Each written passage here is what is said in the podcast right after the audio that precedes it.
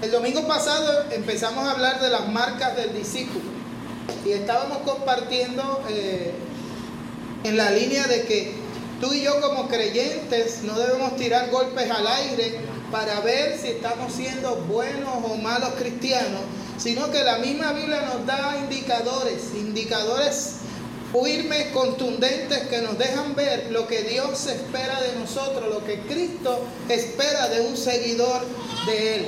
Así que mencionamos tres marcas el domingo pasado. ¿Quién, ¿Quién se acuerda de alguna? Permanecer en la palabra, esa fue la primera. ¿Cuál fue la segunda? Amarnos unos a los otros. Esa es la otra señal, la otra marca de un discípulo de Cristo. ¿Cuál es la tercera? Estar adheridos, estar adheridos al Señor para llevar mucho fruto. Amén. El hermano hizo su asignación. espero que ninguno de ustedes se haya copiado. Pero hoy quiero hablarle de dos marcas más. Dos marcas más que la escritura nos menciona. Y la primera la tenemos en Lucas. Si son tan amables los hermanos y la tiran, por favor.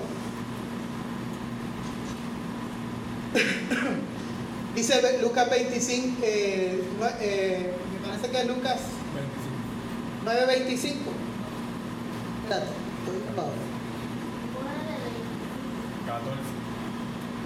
14, 25 al 33.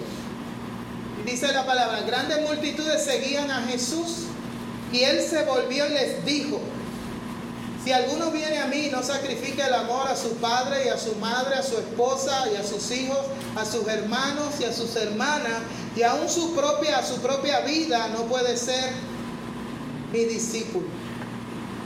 Y el que no carga su cruz y me sigue, no puede ser mi discípulo. Supongamos que alguno de ustedes quiere construir una torre, ¿acaso no se sienta primero a calcular el costo para ver si tiene suficiente dinero para terminarla? Si echa los cimientos y no puede, si, no puede terminarla, todos los que lo vean comenzarán a burlarse de él y dirán, este hombre ya no pudo terminar lo que comenzó a construir. O supongamos que un rey está a punto de ir a la guerra contra otro rey, ¿acaso no se sienta primero a calcular si con 10 mil hombres puede enfrentar al que viene contra él con 20 mil?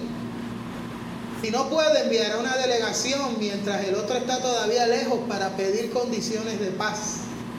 De la misma manera, cualquiera de ustedes que no renuncia a todos sus bienes no puede ser ni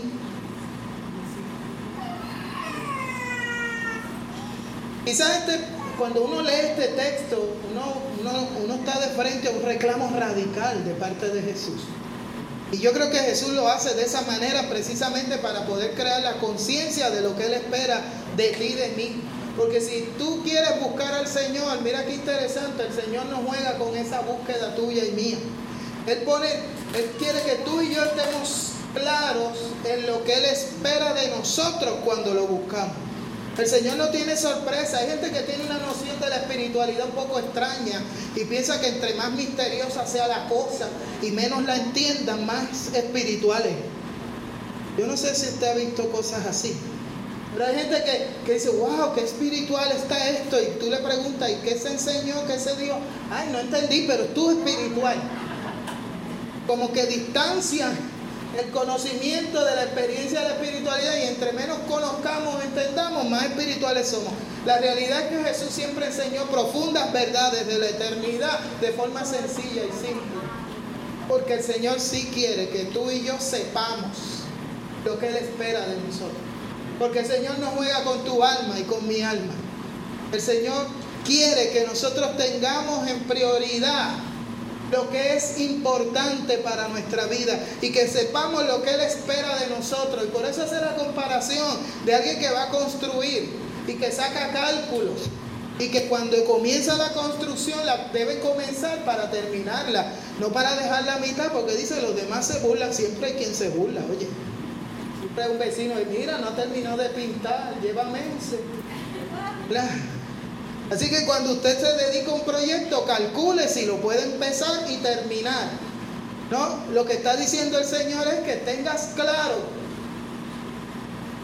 la expectativa de lo que puedes lograr. El Evangelio te pone expectativas claras de lo que tú puedes lograr, lograr en Cristo Jesús. Amén. Por eso compara también con un rey que tiene más que un ejército de 10 mil y viene uno de 20 mil. Está gracioso porque dice, si ve que no lo puede enfrentar, dice, mándale cartas antes que mientras está lejos. Porque si no, si espera que esté cerca, mínimo por, por hacerlo caminar, te va a atacar. Si quieres la paz, avísale con tiempo para que ni se acerque. Diga, no, mira, si nosotros podemos ser grandes aliados, ¿qué haces atacándome? Pero díselo con tiempo. O sea, calcula, saca cuenta, mira a ver qué estás dispuesto a dar y qué no. Y qué Jesús te está pidiendo. Y si esas dos cosas armonizan o reconcilian. Amén. La gente no tiene problema cuando Jesús dice, vengan a mí los que están cargados y cansados, que yo les haré descanso. La gente no tiene problemas con eso. La gente ve a Jesús como un reposo. La gente hoy por hoy busca al Señor porque sabe lo maravilloso, lo gentil, lo bondadoso que es nuestro Dios. Sabe que toda necesidad que le llevamos delante, Él la atiende.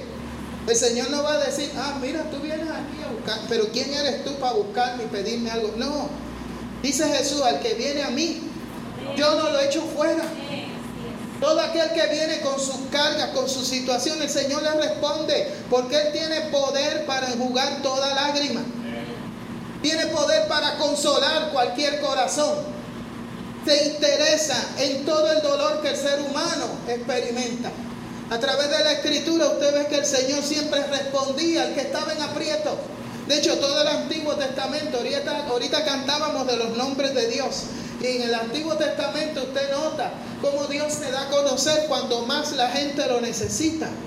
Dios habita en medio de la alabanza, dice el salmista. Pero yo estoy convencido que se da a conocer en medio de las situaciones difíciles. Cuando tú y yo lo más lo necesitamos. Si necesitamos sanidad, es el Dios Rafa, el Dios sanador. Si necesitamos provisión, es el Dios sustentador. Si necesitamos que pelee y nos defienda, es el Dios de los ejércitos. Si necesitamos ser vistos por alguien porque todo el mundo nos ignora, es el viviente que nos ve. Es el Dios que nos acompaña en el desierto. Es el Dios que hace la provisión donde no hay, donde estamos, cuando estamos en un lugar donde no hay provisión. Es el Dios que abre caminos en medio del mar. Ese es el Dios que servimos. Un Dios que atiende nuestras necesidades. Pero aquí Jesús está llamando a una relación que va más allá de las necesidades. Ya no se trata de tu causa, se trata de la causa de Jesús. Ya no se trata de lo que Él puede y quiere hacer en ti. Se trata de lo que tú debes responder a Él. Por eso Jesús les decía a la gente, si quieren seguir en pos de mí, nieguense a sí mismos, tomen su cruz, sígame. Un momento Lucas mismo nos menciona en el capítulo 9 que algunos yendo detrás de Jesús, uno de las personas del público lo ve y le dice, yo te voy a seguir a donde quiera que tú vayas.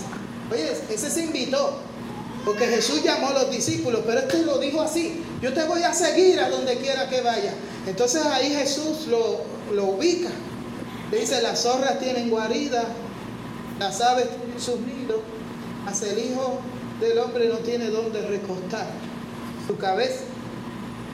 Entonces, ¿qué le está diciendo el Señor? Si estás dispuesto a seguirme, sabes que vas a pasar trabajo. Ah, este evangelio no le gusta a la gente.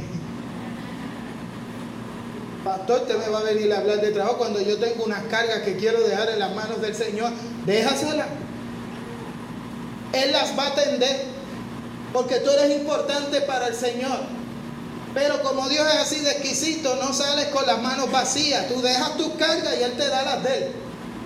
Esto no le gusta. Pero él dice, mi yugo es fácil, ligera es mi carga. Lo que te está pidiendo el Señor que haga es que lo tengas a Él por prioridad sobre todas las cosas. Por eso entonces viene otro y le dice, Señor, yo te voy a seguir, pero déjame entrejar a mis padres. A ese Jesús lo llama. Eso era, una, era un deber del tiempo bíblico. La gente quería atender a sus padres y cuidarlos hasta que murieran, para entonces dedicarse a otra cosa. Eso era lo esperado, pero entonces Jesús da una respuesta que sacude, que nadie esperaba, y mucho menos de él. Él le dice, deja que los muertos entreguen en tierra a los muertos. Entonces lo que le está diciendo Jesús es, tus padres no importan. No. Lo que está haciendo Jesús es establecer qué expectativa tenemos cuando le buscamos. ¿Para qué lo buscamos? Porque si queremos ser discípulos, tenemos que saber que Él sí cuida de nosotros, pero ese es el que busca para ser servido, que no está mal, el Señor lo atiende, a esos el Señor los llamó para atenderlos, pero cuando llama para discípulo o para discípula, espera algo de ellos. ¿Estás aquí? Tú traes tu crisis, tu situación, Dios la va a atender. Pero cuando Dios te llama para ser discípulo, Dios espera que tú atiendas las cosas que Él quiere. Amén. Y esa es la parte quizás que no estamos profundizando. La gente, la primera parte no tenemos problema. Sabemos que Él es fiel. ¿Quiénes saben aquí que Dios es fiel? Sabemos que el Señor responde. ¿Quiénes saben aquí que Dios responde? Él dice, clama a mí, yo te responderé te enseñaré cosas maravillosas y ocultas que tú no conoces.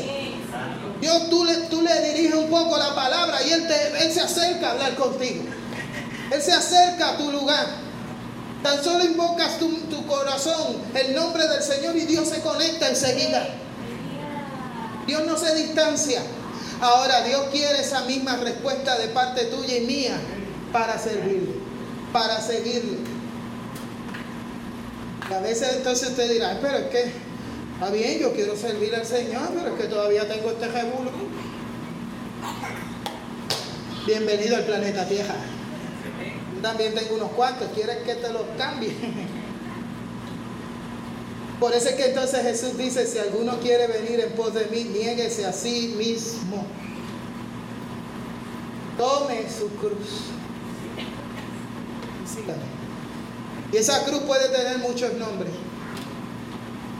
Esa cruz puede ser una enfermedad. Esa cruz puede ser una condición de vida familiar, matrimonial. Esa cruz puede ser unas condiciones de trabajo.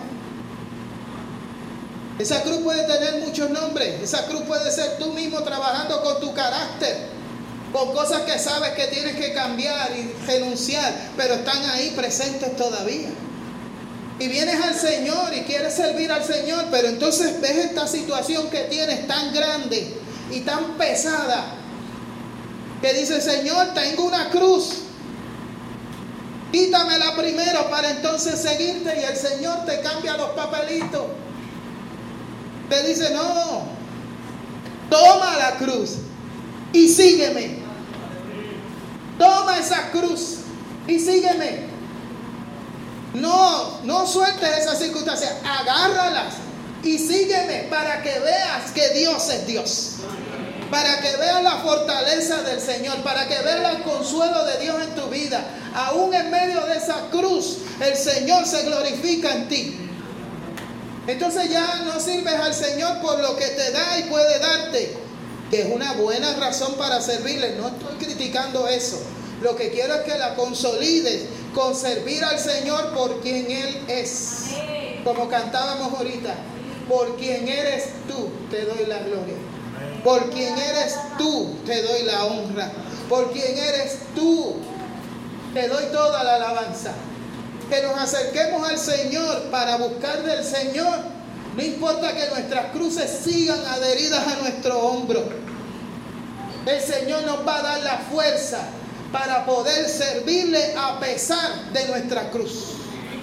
Y ahí vamos a ver cómo se glorifica en nuestra vida. Ahí vamos a ver cómo Él se manifiesta en nuestros corazones. Ahí vamos a ver el cuidado que tiene de nosotros. Que aún con la cruz difícil que tengamos en nuestros hombros, Él nos da la fuerza en el poder de su Espíritu para alabarle, para adorarle, para bendecirle, para sostener la fe y la esperanza en Él.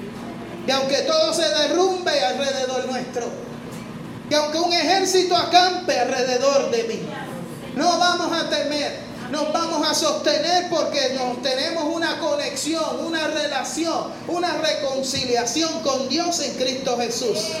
En eso se conoce un discípulo que se mantiene detrás del paso de Cristo a pesar de los momentos duros y difíciles. Nos llegan, los podemos enumerar.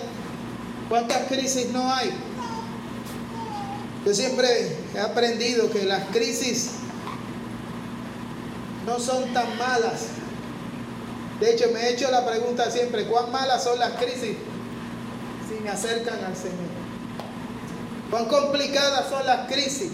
Si Dios es tan Dios y utiliza esa crisis y la reestructura para glorificarse en tu vida y hacerte más fuerte.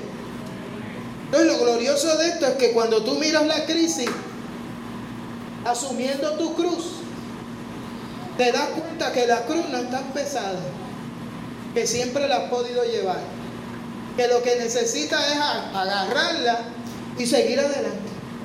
Amén. Yo no sé si usted recuerda la anécdota, pero se cuenta de este hombre que llegó al almacén donde guardaban las cruces y las repartían. Llegó allí y fue a quejarse con el maestro y dice, maestro, yo tengo una cruz muy pesada para mí. Yo quiero que me la cambie.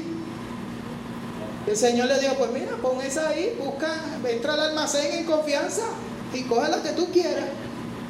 Y allá le empezó a caminar y miró una y allá, mira esta ay, esto está muy pesado, la soltó y buscó otra y esta, ah, esta es muy liviana, esto, algo es ridículo, la soltó. Después agarró otra y dice, esta es muy larga, yo soy muy bajito. Agarró otra, pero esta es pequeñita. Y siguió moviéndose a gusto y gana, revisando todas las cruces para escoger una mejor que la que trajo. Al final agarra una y se la acomoda y, dice, uh, esta es. Mira, ni el cuello me molesta. Los espasmos no están ahí. Ahora es que es, maestro, me voy con esta. Y el Señor lo mira y le dice, esa fue la que traíste.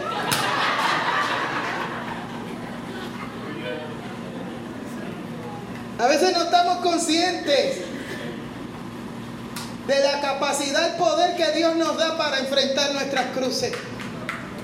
Estamos mirando más la cruz que mirando al Cristo que nos invita a seguirle con todo y cruz.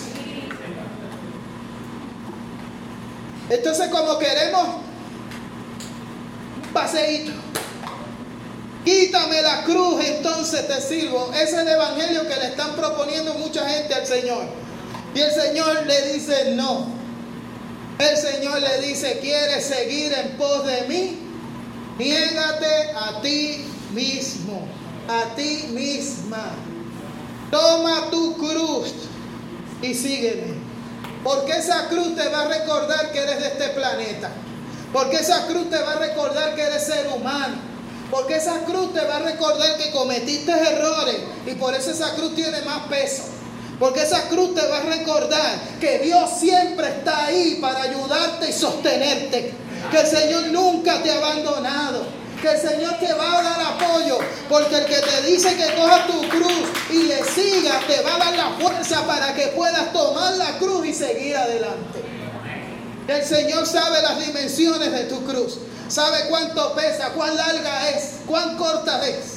Dios conoce tu carga, tu angustia, tu dolor, pero sabe las delicias de estar a su diestra para siempre. Y a veces el estar al lado del Señor y sostener esa comunión, mi hermano, mi hermana, es lo único que nos sostiene. Yo no sé si usted me está siguiendo. Yo he tenido momentos en mi vida que lo único que me sostiene es mi relación con Dios. Todo se cae, todo se derrumba alrededor nuestro. Todo parece que, que cuelga de un hilito.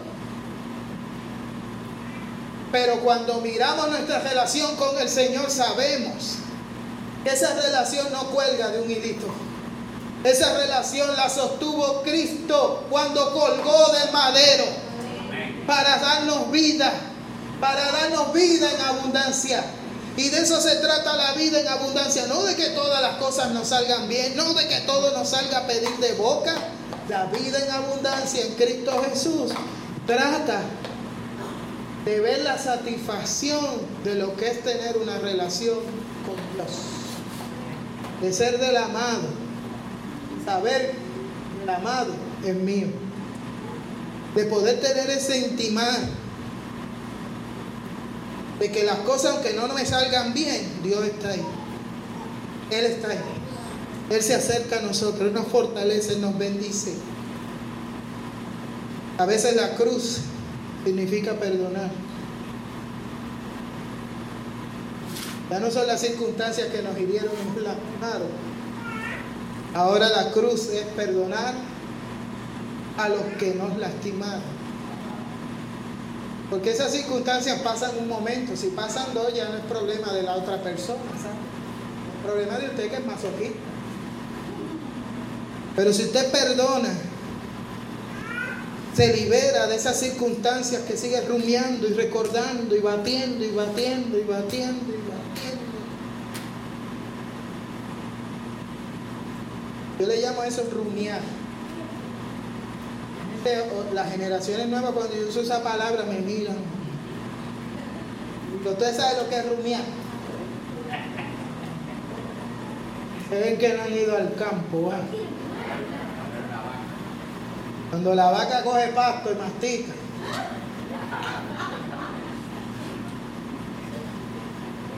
Y almacena para masticar después. Y de momento no, usted no la ve que se va a coger pasto, pero saca mascadura para. La tenía ahí. Ya se lo imagina. Eso es como un chicle que tirado en su boca. Yeah. O compra otra caja. Pero hay gente que hace así con su pasado, lo sigue rumiando y rumiando y rumiando y masticando y ya eso no saca más jugo. O acabe y tráguelo y, haga el proceso de digestión completo o escúpalo. Pero no siga volviéndolo a sacar para masticar, volviéndolo a sacar para masticar. El perdón nos libera para eso. A veces necesitamos ser perdonados por Dios. A veces necesitamos perdonarnos a nosotros mismos. A veces necesitamos perdonar a los que nos ofenden. Eso es evangelio. A veces tenemos un enredo de todas las cosas porque las necesitamos todas. Hay gente que no se perdona a sí mismo. Yo le digo, entonces lo quieren pasar a Dios y me dice, no, porque Dios a mí, a mí Dios no me perdona. Yo déjale eso a Dios. No te metas en el tejeno del Señor. Si tú le pides perdón a Dios, Dios te perdona. Ahora, no le digas tú al Señor si te tiene que perdonar o no. Tú solo pide perdón y experimenta ese perdón. Pero de la misma manera a veces tenemos que perdonar. Y entonces no entendemos ese perdonar. Y lo hacemos entonces una cruz. Y el Señor quiere que nos liberemos de esa cruz, perdonando. Hay gente que esta batalla de la gente, yo siempre le digo, a la gente, porque estamos con que si para perdonar hay que olvidar, que si hay que olvidar para perdonar y que si no olvidas no perdona. La verdad es que usted no tiene poder para olvidar, usted tiene poder para recordar. Usted recuerda siempre, especialmente lo alegre y lo triste. Es más, hasta sueña con eso. A veces la gente dice, mire los sueños, que los sueños son el resultado de las alegrías tuyas los temores. A veces hasta soñamos con eso. Pero cuando usted perdona, usted no está olvidando, sino cambiando su actitud hacia ese recuerdo. Si ese recuerdo se llenaba de odio, de rencor, de coraje, de tristeza, de dolor, cuando usted perdona, usted se libera de ese recuerdo. Así que perdonar no es olvidar, es recordar diferente. Y eso, mis queridos amigos, es una decisión que si la hace en la ayuda del Señor, Dios le da la fuerza para perdonar. Si fuera un sentimiento, ay bendito. Usted sabe cuántas personas yo he tenido en mi vida que decidir perdonar. Porque si me dejo llevar por lo que siento, empiezo a hacer negociaciones con el Señor, le digo, Padre, yo soy pastor y mi función principal es mandar gente al cielo. No puedo adelantarte unos cuantos. Uno no se deja llevar por lo que siente, uno se deja llevar en la fe por convicciones, por certeza, por principios que van a influenciar entonces lo que tú sientes. Y cuando tú decides perdonar, tú te liberas. Hay gente que no perdona para no liberar al otro y como castigarlo. ¿eh? Entonces, ahí es que entran los guiones de las novelas. Jamás lo perdonaré.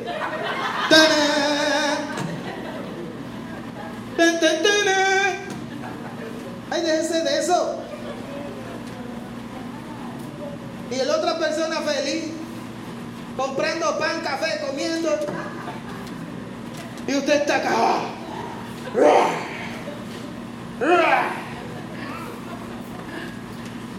El que se consume es usted. Pero cuando usted confiesa delante del Señor y perdona y se libera, se libera, experimenta la liberación. El salmista decía, mientras callé se envejecieron mis huesos. Pero cuando confesé delante del Señor fui perdonado y me libré. Por eso es que Jesús dice, mi yugo es fácil, ligera es mi carga. Nosotros somos los que le ponemos guindalejos a la cruz que tenemos que llevar un discípulo del Señor tiene por marca que sabe que no solamente sirve a un Cristo que provee y atiende toda necesidad, que sana toda enfermedad y toda dolencia, que consuela en toda situación. Un discípulo de Cristo sabe que sirve al Señor por seguir al Señor mismo, por encontrarse con Jesús. Y que eso cuesta. Yo recuerdo un hombre que se convirtió en un momento y llama a su novia, bien contento. Mi amor, ¿cómo estás? Te tengo una buena noticia. Y él dice, pues dime, me convertí al Señor. Y ahí mismo ella hizo, ¡pum! le enganchó. Lo dejó por convertirse al Señor. A veces servir, tomar una decisión por Cristo nos puede traer muchos problemas hasta que lo dejen a usted. Pero si usted está claro que la mayor satisfacción del ser humano es encontrarse con Cristo, el mayor problema que usted tiene que atender en su vida es su relación con Dios. Ahí su vida va a comenzar a tener otro giro. Todas las demás cosas llegan por añadidura. Tome su cruz. Niéguese a sí mismo, tome su cruz. No piense tanto en su agenda, piense en la agenda del Señor. La realidad es que de lo demás Dios siempre tiene cuidado. ¿Por qué nos afanamos? Que hasta ahora Dios nos provee, nos guarda, nos cuida. Simplemente tenemos que sostenernos en la última señal o última marca encontramos en Mateo, último capítulo de Mateo, versículos 19 y 20. Dice, por tanto, vayan y hagan discípulos de todas las naciones, bautizándolos en el nombre del Padre, del Hijo y del Espíritu Santo, enseñándoles a obedecer todo lo que les he mandado a ustedes.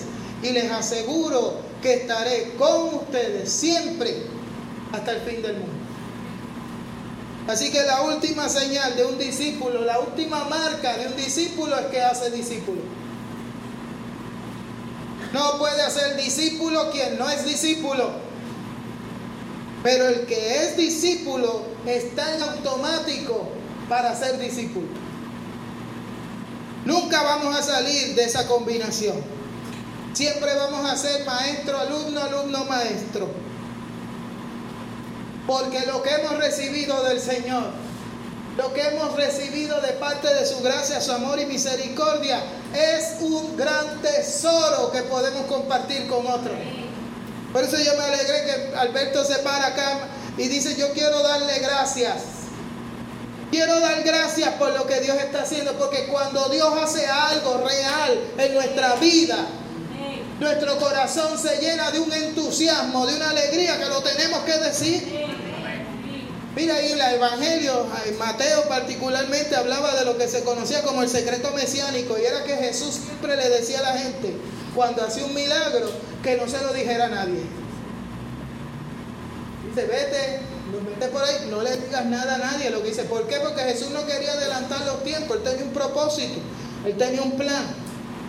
Él no quería adelantar que la gente se diera cuenta quién era él y se adelantara al momento preciso de él morir en la cruz. Eso tenía su orden, tenía su momento. Así que Jesús le decía a la gente que no lo diga, mira, te vas por ahí, te vas calladito, no lo diga a nadie. Ese fue el mandamiento más desobedecido que hubo en la gente. Todo aquel que Jesús le decía que no lo dijera y me lo decía. No se lo podían contener. No se podían quedar callados. A todo el que se encontraba. Yo me imagino que era como si fueran a explotar. Tengo que decir algo, Kile. decírtelo. No te lo puedo decir. No, no te lo puedo decir. Pero te lo voy a decir. Jesús me sanó. Jesús, ya lo oyeron esto. No lo podían contener. Tenían que sacarlo. ¿Por qué? Porque lo que Dios hace en nuestras vidas es para compartirlo. Porque lo que Dios hace en nuestro corazón no es para mantenerlo en secreto. Porque lo que el Señor hace en nuestras vidas, otros lo necesitan y deben conocer la fuente de esa salvación que es Jesucristo. El discípulo hace discípulos. Comparte lo que Dios está haciendo en ellos. Hay gente que me dice, pastor, pero ¿cómo yo le evangelizo a la gente? Bueno, primero no seas imprudente, sé prudente. Perdóneme que lo diga así, pero hay gente, yo fui imprudente mucho tiempo cuando empecé en el Evangelio. Me leía la Biblia, yo me aprendía los textos de memoria. Yo a todo el que veía que era inconverso los, los ametrallaba con, con textos bíblicos. Hasta que una vez mi padre me trajo a la cordura. Con esa paciencia y sabiduría de, de me mira y me dice, mi hijo, yo respeto tu fe. Yo me acuerdo. Respeta tú la mía. Tú no, traes, tú no traes el Evangelio a alguien a patada limpia o a texto limpio. Lo traes con convencimiento de vida. Ve en ti las marcas. Porque le vamos a enseñar que guarden todas las cosas, pues que ve en ti que tú guardas todas las cosas. Entonces ahí la gente se empieza a ser sensible.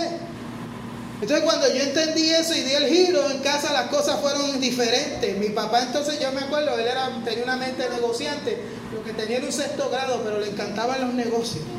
Entonces él veía la vida iglesia como un negocio y me dice, pues vamos a montarte una iglesia. Y yo, papi, eso no es así.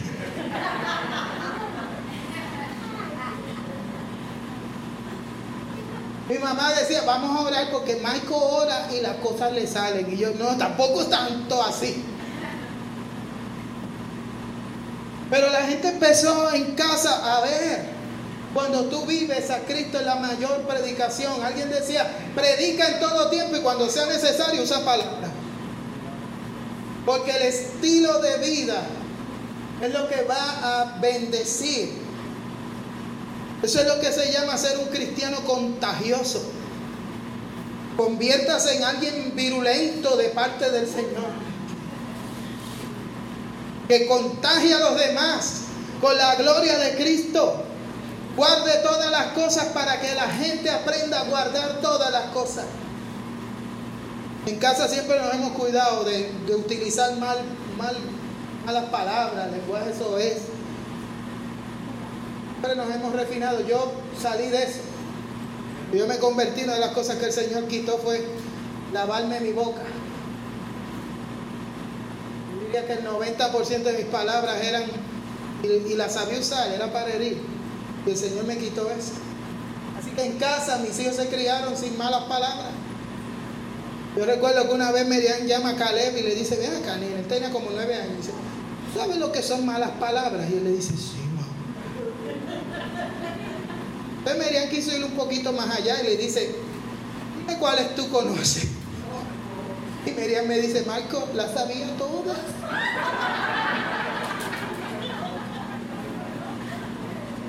Pero no las usaba. No las usaba. Porque en casa no, se usa. Dara nos contaba en estos días que está compartiendo con, la gente en su escuela, en su universidad. Después de un rato que viven compartiendo con ella, interactuando con ella, la gente entonces cuando se les zafa, ay, perdóname Sara, que yo sé que tú no, porque se dan cuenta, se dan cuenta de lo que ella guarda en su corazón. Cuando Dios pone cosas en tu vida, de esa relación con el Señor, y tú las guardas profundamente en tu corazón, las puedes compartir con otra gente para enseñarles que las guarden. Y la gente empieza a ser impactada por el poder del Señor. El discípulo hace discípulo. Enseña a guardar todas las cosas porque primero las guarda. Tiene que refinarse en su forma de ser, en su forma de actuar, en su forma de proceder. Tiene que ser simpático, no antipático. Tiene que ser accesible y disponible. Tiene que estar ahí para hacer el alma de la fiesta, no que la gente te vea llegar y dice, ay, llegó el evangélico este. Oh, Dios mío, iba a citarme Juan 3.16 de nuevo. Que si tú eres cristiano, cristiano, la gente te vea y esté loco por verte. Que tú marques en tu trabajo, en tu vecindario, en tu casa, la pauta del ambiente. Que tú llegues y la gente dice, hija, ¿quién llegó? Que tú faltes y te echen de menos. No que los lleves a adorar al Señor porque tú no estés. Diciendo gracias Señor porque no lo he visto hoy. ¿Qué me sigue? El Evangelio de Jesucristo es un gran tesoro. Y si tú lo tienes en tu corazón y lo vives, tienes mucho que dar. Mucha gente quiere eso. De hecho, la generación de este tiempo no quiere mucho bla, bla, bla, bla, bla, bla, bla, bla, bla. Quiere vivencia. La generación de este tiempo, en mi tiempo la gente quería razones. Después vino una generación que lo que quería era salvaguardar derechos. Así que en un tiempo la gente te decía, dame razones por las que tú crees eso, convénceme de que eso es verdad. Después viene una y te decía, ¿con qué derecho tú dices eso? Pero hoy en día la gente, la actitud es, si lo que tú vives es bueno y te sirve, yo lo voy a analizar, lo voy a estudiar, a ver si me convence y lo uso. Esa es la actitud de la gente ahora. Está aquí.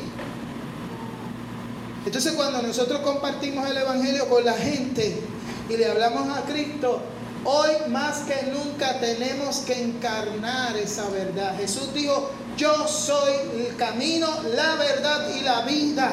Él nunca dio un discurso filosófico de lo que era la verdad, ni cómo se aplicaba la verdad. Él simplemente vivió la verdad. Y hoy la gente quiere que vivamos la verdad de Cristo en nuestros corazones para verla reflejada y decir, hay un Dios, hay un Salvador, porque si lo cambió a Él, me puede entonces cambiar a mí. Y la gente quiere ver eso. Yo he encontrado mucha gente que me lo ha dicho, me dice, oye, yo, yo en mi casa, yo, yo tenía un compañero de trabajo una vez que me decía, en mi casa todos son cristianos y por eso yo no sirvo al Señor. Cuando eso yo tenía como 23 años, y me acuerdo que él me dice así. Me dice, el primer cristiano que yo he conocido eres tú. Y yo, Dios mío, cualquiera se sentiría halagado y se las echaría. Y wow, uh, qué cristiano soy. ¿eh? No, yo me sentí con una carga terrible. Y dije, ¿y ahora qué yo voy a hacer si él es el único cristiano que ves a mí? ¿Usted me sigue? Pero necesitamos tener ese Cristo impregnado en nuestras vidas, porque la gente tiene hambre y sed del Señor. Y hoy más que nunca tenemos que vivir a Cristo. Y en medio de las crisis, de lo difícil y de lo duro que te pueda llegar, no vivas desde la desesperación, la angustia. Vive de estar lleno del Señor en tu corazón y reflejar a Cristo en tu vida para que los que están con el mismo dolor y crisis vean una luz de esperanza. Jesús decía, bienaventurados los pobres. ¿Sabe por qué? Porque él era pobre. Hoy en día la gente tiene un empeño con esto de la prosperidad, de que Jesús era rico, que si los mantos de él eran ricos, que por... Mire, Jesús era tan pelado. Perdone que le hable así. Que cuando va a dar una ilustración acerca de la moneda y los impuestos, ¿se acuerda que le querían hacer el truco y le dicen debemos dar impuestos para declararlo a un subversivo?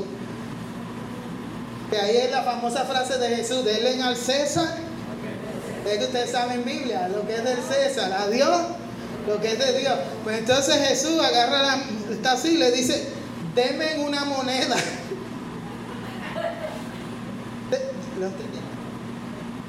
No tiene ni una moneda en el bolsillo para dar la ilustración. Está como yo ahora. No tengo una, tú tienes una peseta y presta, tampoco, este, estamos en la misma. Mírate tú, sacaste algo, un, un bombón de meta.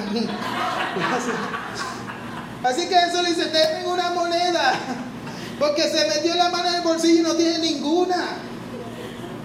Dice, mira, ¿de, eh, quién es esta cara? Del César. Ah, pues denle a César lo que es del César y a Dios lo que es de Dios. Y devolvió la moneda. Usted me está siguiendo.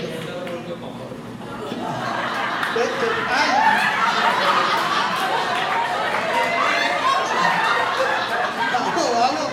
El Señor devolvió la moneda y yo me eché el. ¿Te das cuenta? Que tenemos que aprender. ¿Sabes por qué yo me lo eché al bolsillo, verdad? Porque siempre me lo regala al final del culto. Yo tengo unos hermanos dulces que me regalan dulces.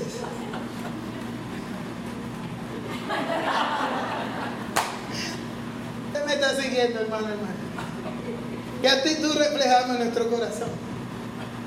¿Qué vida estamos dándole a, la luz a los demás? En la medida que nos concienciamos de esa responsabilidad y la asumimos de todo corazón, con el alma y el interés de que las vidas de otros son tan importantes como la nuestra. Una vez hacemos eso, dice el Señor, yo estaré con ustedes todos los días hasta el fin del mundo. Porque el fin del mundo nosotros vamos a estar con Él. Pero tú quieres vivir la plenitud de la presencia de Dios todos los días en tu vida. Muévete a compartir el tesoro que Dios siembra en tu corazón con otro, como buen discípulo. Haz que esa marca en tu cuerpo brille, anunciándole a otro la grandeza del Señor, Salvador Jesucristo. Resumiendo, cinco marcas nos identifican como discípulos. Permanecer en la palabra de Jesús específicamente la palabra de salvación. El que cree en Cristo Jesús es salvo.